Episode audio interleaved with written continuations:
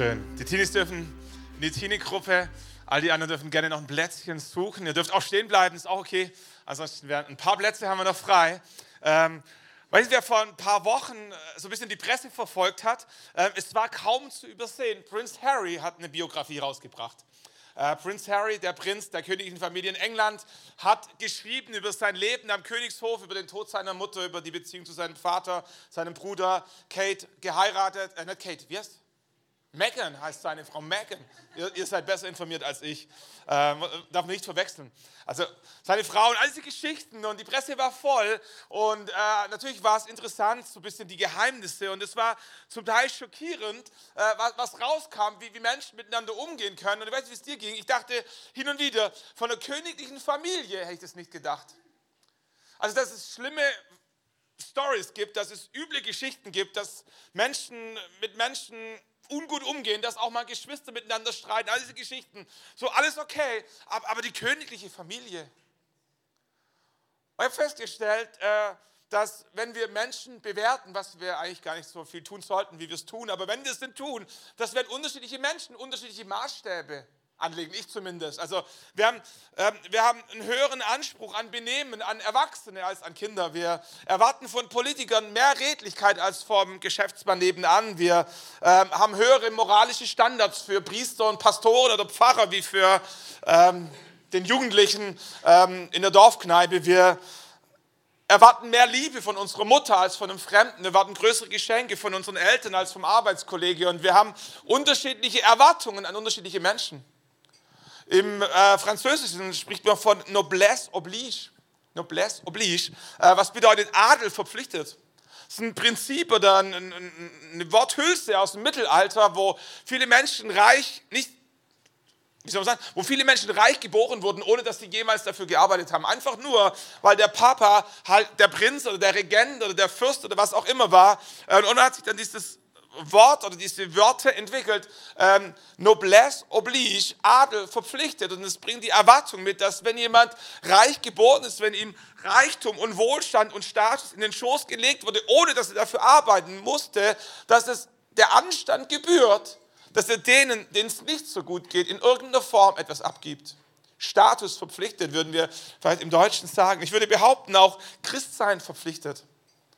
Christsein verpflichtet Menschen, haben an unterschiedliche Menschen unterschiedliche Erwartungen. Und ich habe festgestellt, selbst nicht Christen wissen, wie Christen sein sollten. Also Menschen, die nicht in die Kirche gehen, Menschen, die nicht die Bibel lesen, aber die dir ganz genau erklären können, was du als Christ tun solltest und was du niemals tun darfst. Der Nachbar, der sein Kind anbrüllt, aber weiß, dass du es nicht tun solltest. Der Nachbar, der sich auch entschuldigen könnte, aber auf dich wartet, weil du bist ja der Christ und er nicht. So, und Menschen haben Erwartungen an dich, an mich als Christen, die wir uns als Christen bezeichnen. Ähm, und das muss nicht unser Maßstab sein, aber nicht nur dein Nachbar hat Erwartungen an dich, Gott auch. Gott auch. Jesus hat Erwartungen an Menschen, die von sich behaupten, seine Nachfolger zu sein. Im Johannesevangelium spricht Jesus mit seinen Jüngern und sagt, daran werden alle erkennen, der Nachbar, der Arbeitskollege, die Verwandten, der, der, der Chef, daran werden alle erkennen, dass ihr meine Jünger seid. Denn wenn ihr Liebe untereinander habt.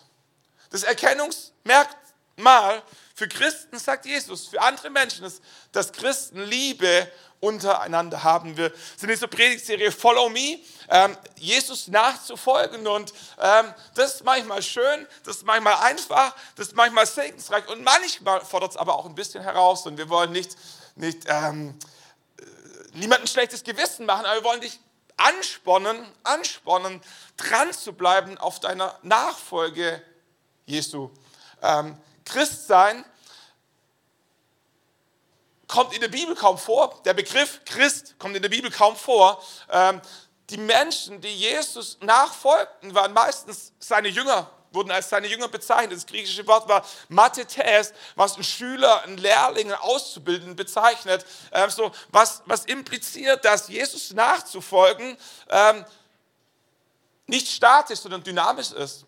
Wenn wir aber davon sprechen, dass ich ein Christ bin, ich bin ein Christ, dann, wenn wir nicht aufpassen, meinen wir, dass wir uns wir bezeichnen unseren Status. Ich bin vom Atheisten oder vom Agnostiker zum Christen geworden. Ich habe meinen Status verändert. Und es ist möglich, in einer Sekunde, in einem Moment, deinen Status vom Atheisten oder vom Agnostiker zum Christen zu verändern. Aber um ein Nachfolger Jesu zu sein, muss ein ganzes Leben investieren.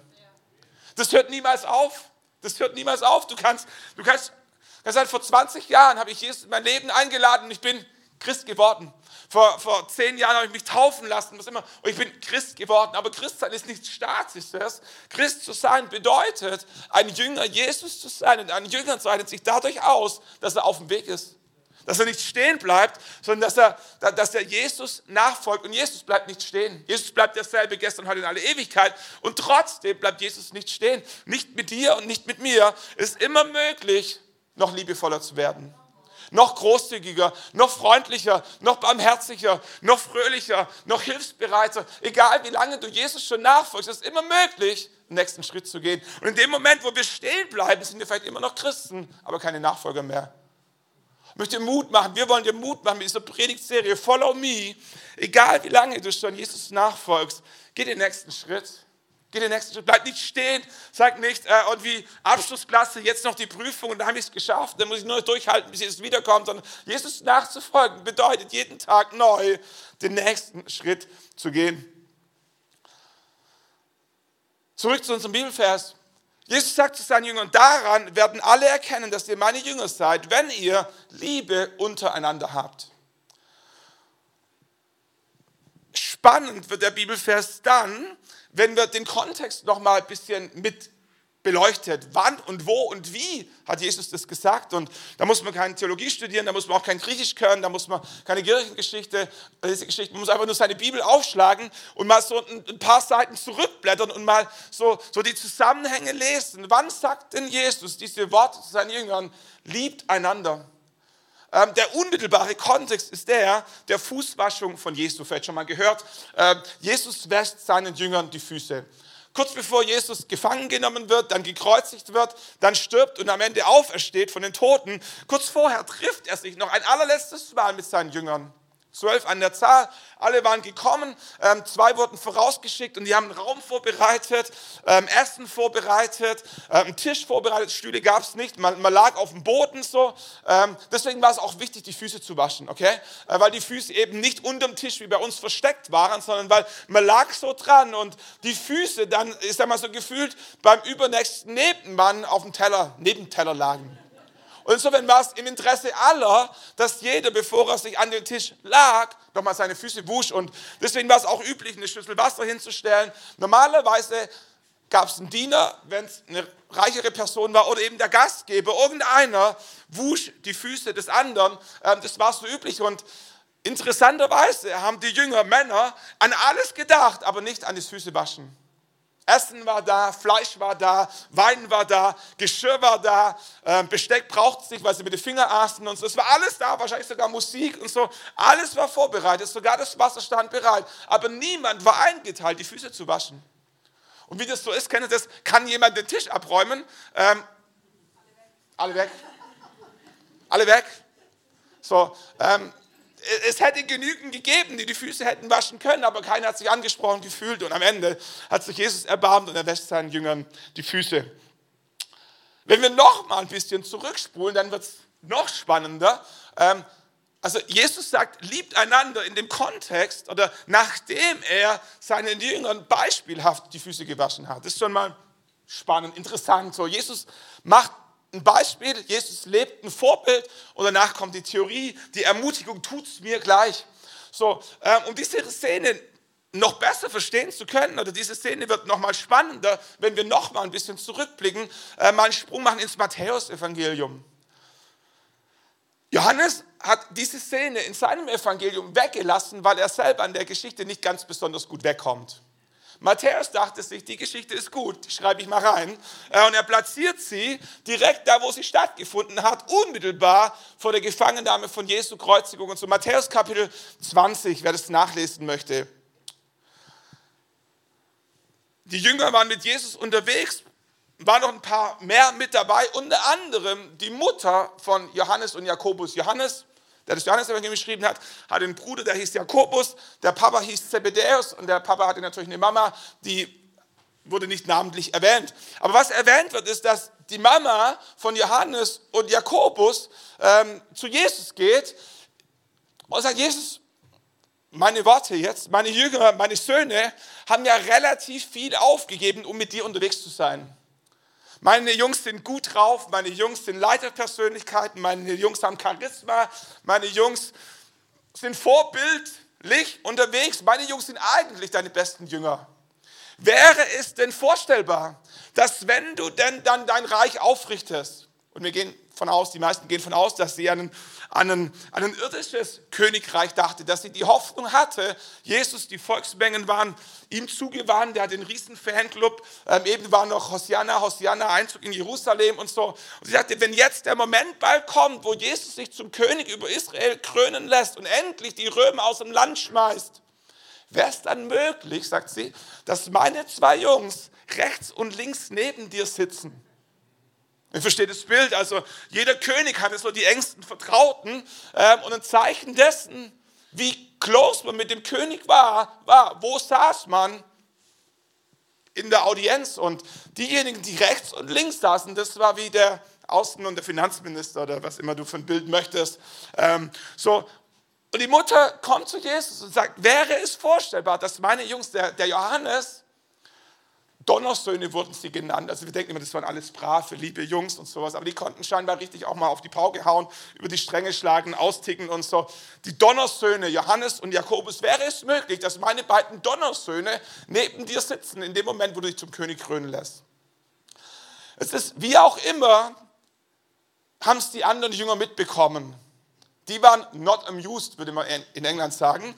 Das ist so ein bisschen wie wenn sich einer beim Lehrer einschleimt, indem er dich verpetzt. Das, das ist ein Faul, das geht nicht.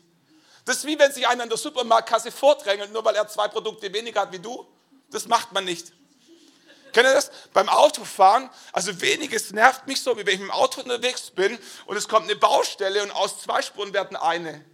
Und dann stehst du da schon mal, dann kannst, musst du runterbremsen, 80, 60. Und ich denke mir, wirklich? Und dann, dann, dann staut sich schon und so. Und ich denke mir, Stefan, sein Gentleman, fahr mal rechts ran. Ist irgendwie unfair, links vorbeizufahren an allen, die, die da warten, die waren ja vor mir da. Und ich reihe mich rechts an und dann gibt es tatsächlich Menschen, die die Dreistigkeit haben, links zu überholen, obwohl sie nach mir kamen. Ich denke mir ernsthaft. Das und wenn ich einen guten Tag habe, wenn ich einen guten Tag habe, dann blinke ich links, ziehe links rüber und fahre genauso schnell wie die rechte Spur. Warum? Weil ich denke, dass der Gedanke des Reißverschlusssystems der ist, dass alle gleichzeitig ankommen. Wer zuerst da war, ist eben vor mir und die anderen warten und so. Und dann fahre ich links und vor mir 200 Meter, alles leer und die Lichthupe, Hupen, mir völlig egal. Ich denke, mir fair ist, wir fahren alle im selben Tempo, wir kommen alle gleichzeitig an der Baustelle an. Anderes Thema. Also, also Vordrängeln ist, ist da, da, muss man nicht mal Christ für sein, um zu verstehen, dass Vordrängeln nur Arschlöcher machen. Sorry, sorry. Manchmal ist es wirklich dringend. Es gibt Ausnahmen. Es heißt dann so schön, biblische Sprache ist ja schön. Manchmal muss man sich das ein bisschen vorstellen wie als die zehn, die anderen Jünger das hörten, dass die Mutter ihre Söhne vordrängen wollte, wurden sie immer unwilliger über die beiden Brüder. Das ist nett ausgedrückt. Ich würde vermuten, die sind ausgetickt. Die, die, die dachten, die schnappen wir uns. Was bilden sie sich ein, wer sie sind? Jesus realisiert selbst nach drei Jahren Jüngerschaft, nach drei Jahren Nachfolge, dass scheinbar nicht jeder verstanden hat, was er sagen wollte. Er trommelt seine Jünger nochmal zusammen, sagt, Jungs, was ihr verstehen müsst, ist, im Reich Gottes ticken die Uhren ein bisschen anders. Wer der Größte unter euch sein will, sei euer aller Diener. Habt ihr es verstanden? Alle nicken schön brav. Okay? Um ein paar Stunden später beim Abendmahl einzumarschieren und komplett vergessen zu haben, was Jesus eben zuvor noch erklärt hat. Die Krönung ist, bevor sie zum Abendmahl kommen, gehen sie noch bei Maria, Martha und bei Lazarus vorbei. Das berichtet jetzt wieder ähm, Johannes, wenn du da das liest, im Johannes Kapitel äh, Kapitel, Johannes Evangelium Kapitel 12, unmittelbar vor der Fußwaschung, Johannes Kapitel 13, kommt Jesus mit seinen Jüngern bei Maria, bei Martha vorbei, um Lazarus zu besuchen, der eben erst von den Toten auferweckt wurde. Die kommen dort an, Martha hat wahrscheinlich was Leckeres gekocht. Maria war ja so die, die war nah am Herzen Jesu dran und so ein bisschen andere Persönlichkeit. Und Jesus sagt, ist gut, ist gut, weil ich bin nicht immer unter euch und wenn ich da bin, ist gut, wenn ihr, wenn ihr von, mir, von mir lernt, wenn ihr an mir dran seid. Und irgendwie scheint sie realisiert zu haben, dass Jesus vielleicht nicht mehr lange unter ihnen sein wird. Und sie geht in ihr Zimmer und holt das kostbarste, vielleicht auch das einzigste Parfüm, das sie überhaupt nur hatte, Natenöl, kostbar, Vermögen. Und sie bringt, Schraubverschlüsse gab es noch nicht, und sie haut oben den Verschluss ab und gießt das komplette Natenöl über die Füße von Jesus. Trocknet es mit ihren ähm, Haaren wieder ab. Und Judas, der Kassierer, kriegt fast ein Herzkasper und sagt, was hätten wir alles Gutes mit diesem kostbaren Natenöl machen können. Der kann es nicht fassen, was für eine Verschwendung. Und Jesus sagt, ihr Lieben, Arme habt ihr alle Zeit unter euch, ich aber werde nicht mehr lange unter euch sein. Sie hat es getan, symbolisch vorausschauend für mein Begräbnis. Spätestens jetzt hätte irgendeinem Jünger dämmern können, dass Jesus vielleicht nicht mehr ewig mit ihnen sein wird. Dass Jesus nicht gekommen ist, ein irdisches Königreich aufzubauen, sondern ein himmlisches Königreich. Jetzt, jetzt stell dir das vor, eben noch die Lektion verstanden, wer der Größte unter euch sein will, euer Diener.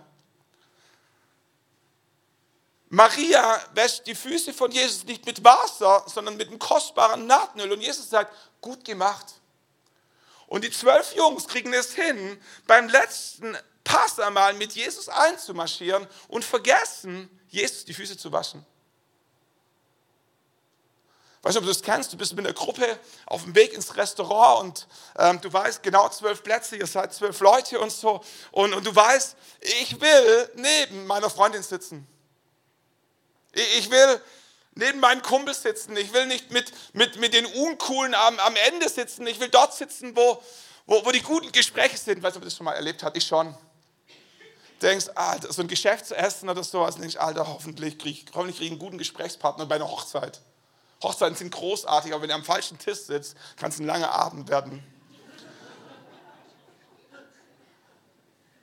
Und die Jünger denken sich, sei nicht doof, es gibt zwölf Plätze, such dir den besten. Und sie quetschen sich vor, wie, wie, wie, wie Deutsche sich beim ICE vorquetschen, weil sie denken, es gibt nicht genügend Plätze im Zug. Manchmal gibt es auch wirklich nicht genügend. Da, da, da, da kennen Menschen keine Freunde mehr, wenn es um Zugplätze geht. Und dann liegt die ganze Armada von Jüngern da und hat komplett vergessen, was Jesus ein, zwei Tage vorher ihnen noch beigebracht hat. Was hättest du gemacht, wenn du Jesus gewesen wärst? Schläge, Strafpredigt, ohne Essen ins Bett geschickt, WLAN-Verbot, Taschengeldentzug. Es gibt so viele Erziehungsmethoden und die wenigsten funktionieren. Was macht Jesus? Er steht auf, holt sich die Schüssel, bindet sich die Schürze an und sagt, Petrus, du darfst der Erste sein. Und Petrus sagt, es geht nicht, es ist unmöglich. So viel hatte er verstanden, so viel Anstand hatte er, dass es nicht sein kann, dass der Meister dem Jünger die Füße wäscht. Aber Jesus sagt, Petrus, das ist nicht verstanden, im Reich Gottes ticken die Uhren anders. Und Jesus wäscht drei um den Jüngern die Füße. Wisst ihr, Liebe verzichtet zugunsten des anderen.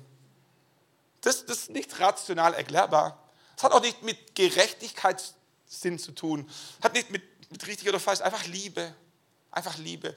Menschen, die lieben, verzichten zugunsten des anderen, obwohl sie nicht müssten.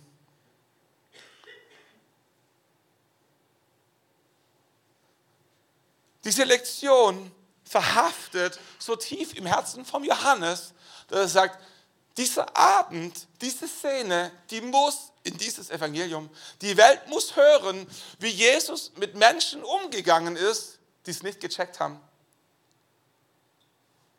Und er leitet diese Szene der Fußwaschung ein im Johannesevangelium Kapitel 13, Vers 1.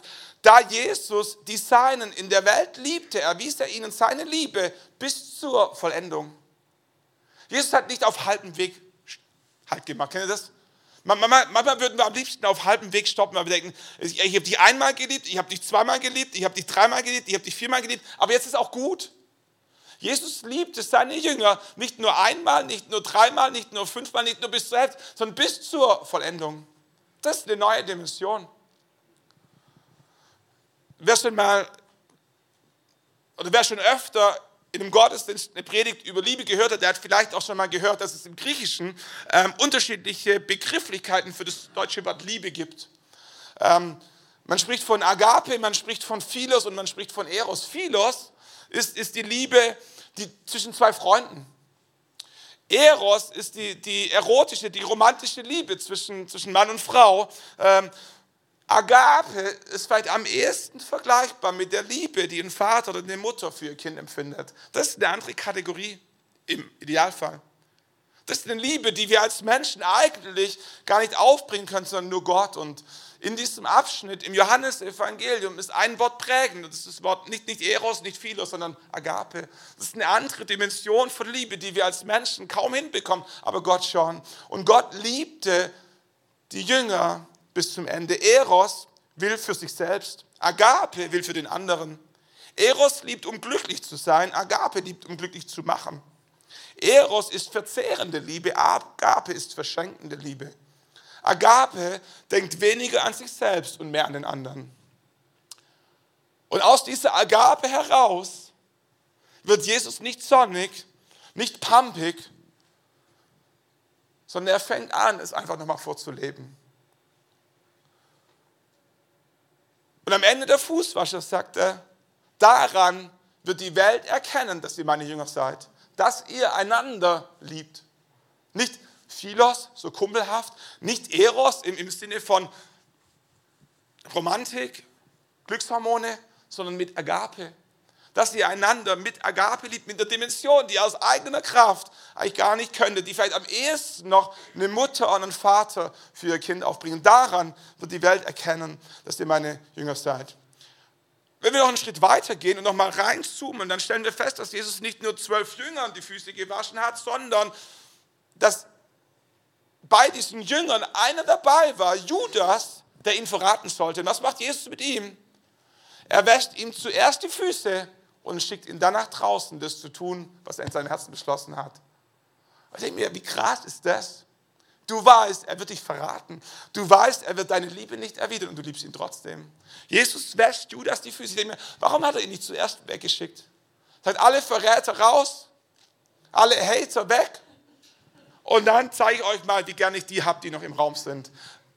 Jesus sagt, mit anderen Worten, lieb nicht nur die, die dich lieben, sondern lieb auch die, die dich nicht lieben. Und da wird es schwierig. Wir denken immer, die Jünger, das war, so ein, das war so ein netter, cooler Haufen, aber wir haben schon gesehen, da waren ein paar Donnersöhne dabei, die konnten auch impulsiv sein. das war ein bunter Haufen, da waren, da waren Zeloten dabei, das sind so, ich sag mal, nicht Terroristen, aber so eine Art Guerillakämpfer gegen das römische Regime gewesen. Die wollten Israel befreien von den Römern und waren nicht schüchtern, Waffen zu gebrauchen, wenn es half. Auf der anderen Seite saß, ich glaube, Matthäus oder Levi, der der Zöllner war, der, der kollaborierte mit den Römern und verdiente sich eine goldene Nase. Die zwei Jungs, die hassten sich wie die Pest im normalen Leben. Wenn, wenn die sich nicht mit Jesus begegnet wären, sondern auf der Straße, hätte es Tode gegeben. Da waren Fischer dabei, da waren äh, Zimmermänner dabei, das war ein bunter Haufen. Und, und, und den anderen zu lieben, zeigt sich ja dort. Oder wie, wie, wie tief ich es erfasst habe, andere zu lieben, zeigt ja dort, wo es nicht einfach ist. Also das Patenkind in Afrika ist einfach zu lieben, weil es tut dir nicht weh, das ist weit weg. So, aber den zu lieben, der mit dir im selben Raum sitzt, aber komplett anders denkt. Corona ist schon ein bisschen zurück, aber, aber wie, gehen wir mit Menschen um, die eine komplett andere Wahrnehmung, Interpretation und Meinung haben als wir? Und ich stelle fest, es ist ein Geheimnis an Kirche, dass Menschen zusammenkommen, die im normalen Leben eigentlich grundverschieden wären. Da sitzen im selben Raum Menschen, die Vegetarier sind oder Veganer und nebendran sitzt der andere, der für ein Schwein sterben würde. der, der für ein Hähnchen sein letztes Hemd geben würde. Für ein paar Sparrows würde seine Frau verkaufen. Und, und die sitzen im selben Raum und die können es nicht aushalten, weil, weil diese göttliche Liebe da ist. Da gibt es Leute, die, die werden voller Überzeugung SPD und nebendran sitzt der CSUler und der FDPler und der Grüne und der AfDler und die kriegen das hin. Und Jesus sagt, das ist Zeugnis für die Welt da draußen, dass ihr meine Jünger seid. Wenn ihr einander liebt, obwohl ihr nicht immer einer Meinung seid, obwohl ihr grundverschieden seid, obwohl der eine VfB Stuttgart-Fan ist und der andere FC Bayern München. Und im Stadion müssen die mit Zäunen und mit Ordnern getrennt werden. In der Kirche können die in derselben Reihe sitzen. Das ist Zeugnis für die Welt. Nicht nur die Predigt, nicht, nicht nur, wisst ihr, manchmal denken wir, Leute kommen rein und sagen, oh, das Gospel, das, das ist eine coole Kirche. Das ist irgendwie die Atmosphäre, die können es gar nicht beschreiben und wir denken immer, das ist unser Kaffee und das ist Licht, das ist die Musik. Könnte es sein, dass Menschen reinkommen und beeindruckt sind, dass grundverschiedene Menschen, junge und alte, Männer und Frauen, Deutsche und international im selben Raum sind und Gott leidenschaftlich anbeten und gleichzeitig liebevoll miteinander umgehen?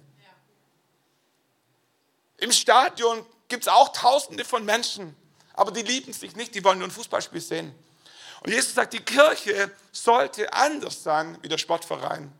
Und eines der Merkmale einer Kirche sollte sein, dass die Menschen, obwohl sie unterschiedlich sind, einander lieben.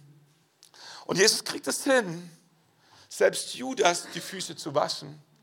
Wie wäre es, wenn wir in unserem Leben unseren Judasen weiß nicht, wie dein Judas heißt, vielleicht heißt der Kevin oder Nicole oder, aber kennt ihr, ihr wisst, was ich sagen will. Wie wäre es, wenn wir unseren Judasen nicht so oft den Kopf waschen und öfter mal die Füße?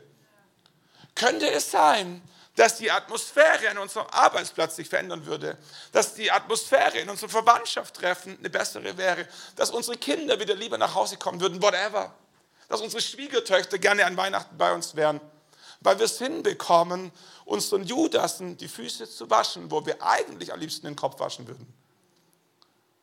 Und Jesus lebt uns vor und sagt, dies tut zu meinem Gedächtnis, tut's, tut's, tut's nach. Wie mich der Vater geliebt hat, so habe ich euch geliebt. Bleibt in meiner Liebe. Bleibt in meiner Liebe. Das ist mein Gebot, dass ihr einander liebt, wie ich euch geliebt habe. Also Jesus hat seinen Jüngern die Füße gewaschen, kurz darauf Judas losgeschickt, das zu tun, was er im Herzen vorhatte, Jesus zu verraten. Und als Judas weg war, trommelt er seine Jünger nochmal zusammen und sagt, das war die Praxis, jetzt kommt noch mal kurz die Theorie und er erzählt diese Story vom Weinstock, der Rebe und der Frucht. Habt ihr vielleicht auch schon mal gehört? Ähm, Jesus erzählt ein Gleichnis vom Weinstock und der Rebe, die Frucht bringt. Und er sagt, die Rebe alleine kann keine Frucht bringen, es sei denn, sie bleibt am Weinstock. Wenn sie aber am Weinstock bleibt, wird sie automatisch Frucht bringen, ohne dass es sich viel Mühe geben muss. Und wenn wir diesen Text lesen, völlig losgelöst von seinem Kontext, dann fragen wir uns immer, von welcher Frucht spricht Jesus? Was ist die Frucht der Rebe, die sie bringt, wenn sie connected ist mit Jesus als dem Weinstock? Wenn wir diese Story im Kontext lesen, davor die Fußwaschung, liebt einander, wie ich euch geliebt habe, dann diese Story, in dieser Story vom Weinstock, lass mich nachschauen, spricht Jesus sechsmal von Frucht, ohne zu verraten, was die Frucht ist. Aber nachdem diese acht Verse abgeschlossen sind, legt Jesus dieses Gleichnis aus und in den nächsten Versen spricht er neunmal von Agape. Will heißen, die Frucht der Rebe, die am Weinstock connected ist, ist Liebe. Göttliche Liebe, nicht aus sich selbst heraus, sondern aus dieser Connection mit Gott. Der Punkt ist, wenn wir mit Jesus connected sind, wenn wir am Weinstock angedockt sind, wer in Jesus bleibt, wird den anderen mit den Augen Jesus sehen. Wer Judas mit den Augen Jesus sieht, der sieht nicht einen Verräter, sondern einen Verlorenen. Wer einen Verlorenen sieht, wird versuchen, ihn zu retten. Wer versucht, einen zu retten, für den ist Füße waschen ein einfacher Akt. Es kostet einen nicht das Leben, es macht nur die Hände schmutzig. Und alles beginnt womit? Dass wir verbunden sind mit diesem Weinstock, mit dieser Liebe Gottes, die in unser Leben fließt. Und auf einmal werden wir Menschen mit anderen Augen sehen. Die Menschen sind nicht besser, aber wir haben verstanden, wir haben verstanden, dass Gott uns geliebt hat, dass Jesus sein Leben gab, weil wir auch Verräter sind. weil wir auch Menschen im Stich lassen, weil wir auch Gott im Stich gelassen haben. Und wenn wir verstehen, dass Jesus uns liebt, obwohl wir Verräter waren, werden wir Menschen mit anderen Augen sehen. Und wenn wir realisieren, dass die Menschen, die uns Böses tun, unsere Judasse, nicht Verräter sind, sondern eigentlich Verlorene. Das entschuldigt nicht alles Verhalten. Aber wenn wir verstehen, der braucht genauso Jesus wie ich, das ist nicht nur ein Verräter, das ist ein Verlorener. Und connected mit der Liebe von Jesus werden wir instinktiv versuchen, einen Verlorenen zu retten. Und wer einen Verlorenen retten will, für den ist Füße waschen eine einfache Übung, weil es kostet nicht das Leben, es macht nur die Füße schmutzig. Möchte Mut machen, möchte Mut machen, nicht weil es fair ist, das Leben ist nicht immer fair. Nicht weil es fair ist, aber weil es richtig ist.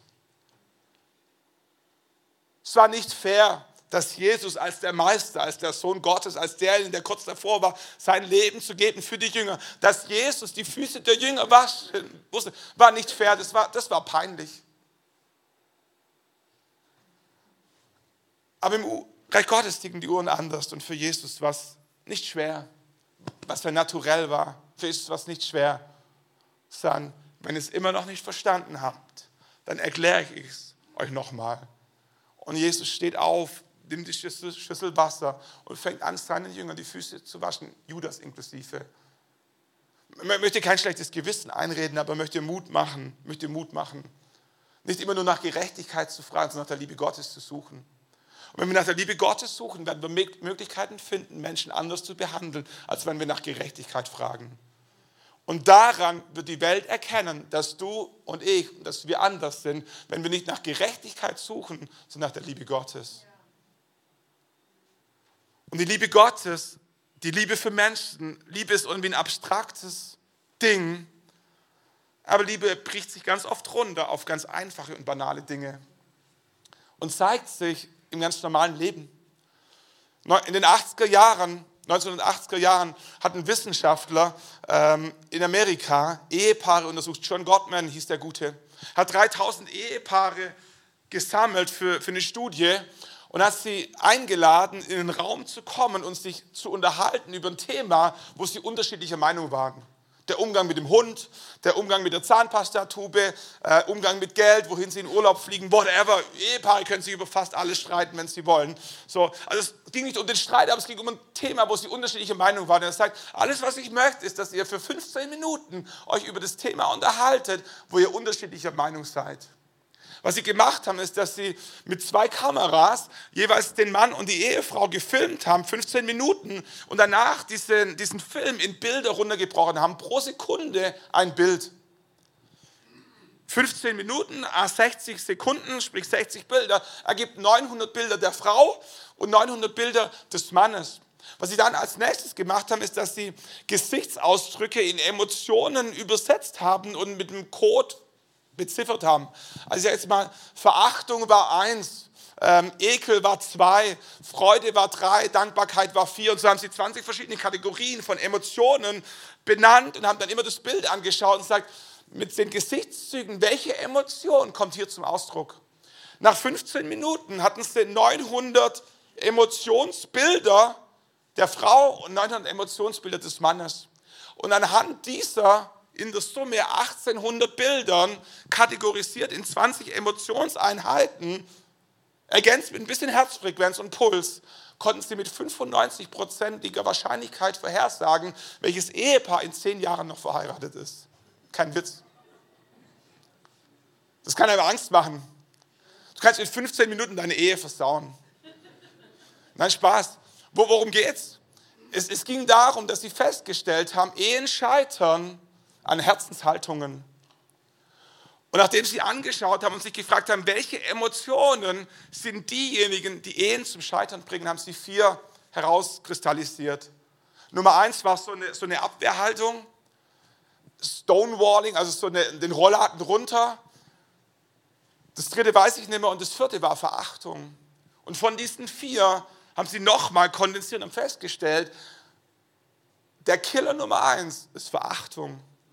Und wenn Sie in diesen 15 Minuten innerhalb dieser 900 Bilder gesehen haben, dass einer der Ehepartner in seinem Herzen Verachtung gegenüber dem anderen trägt, vielleicht ohne es zu wissen, konntest du anhand dieser 15 Minuten vorhersagen, ob die Ehe in zehn Jahren noch zusammen ist oder nicht. Das ist eine Herzenshaltung. Jesus hätte allen Grund gehabt, Judas zu verachten, aber er hat es nicht getan. Was bedeutet, es ist möglich, Menschen, die Verachtung verdient hätten, trotzdem zu lieben. Und das können wir nicht aus eigener Kraft, das können wir, wenn dann nur, weil Gott uns hilft. Aber wenn es uns gelingt, Verachtung keinen Raum zu geben und mit Liebe zu ersetzen, können Ehen noch zusammenbleiben, die ansonsten getrennt werden würden, können Freundschaften wiederhergestellt werden, die ansonsten scheitern, können Arbeitsatmosphären sich verändern, die ansonsten zum Burnout führen. Liebe hat so viel Kraft. Und es ist möglich, nicht aus eigener Kraft, aber wenn wir connected sind, wenn die Rebe connected ist mit dem Weinstock, bringt sie Frucht.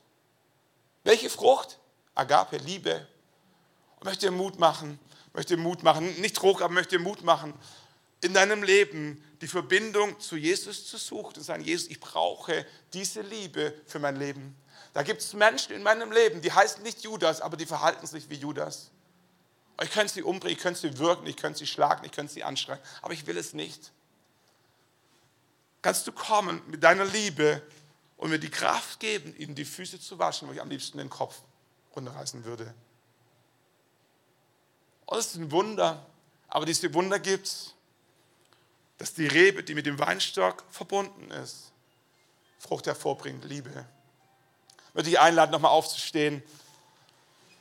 Vielleicht sind dir irgendwelche Beziehungen oder Menschen in den Sinn gekommen und es geht nicht darum, dass du die ganze Last alleine tragen musst. Es geht auch nicht darum, dass du die Verantwortung für jeden Menschen in deinem Umfeld hast. Aber, aber was für eine Chance, was für eine Chance, wenn wir verbunden sind mit Jesus und aus dieser Verbindung mit Jesus Liebe aus uns herausquillt wo eigentlich Liebe völlig, völlig fehl am Platz wäre. Aber durch Jesus, durch Jesus bist du und ich in der Lage, anders zu leben, anders zu lieben, als Menschen, die Jesus nicht kennen.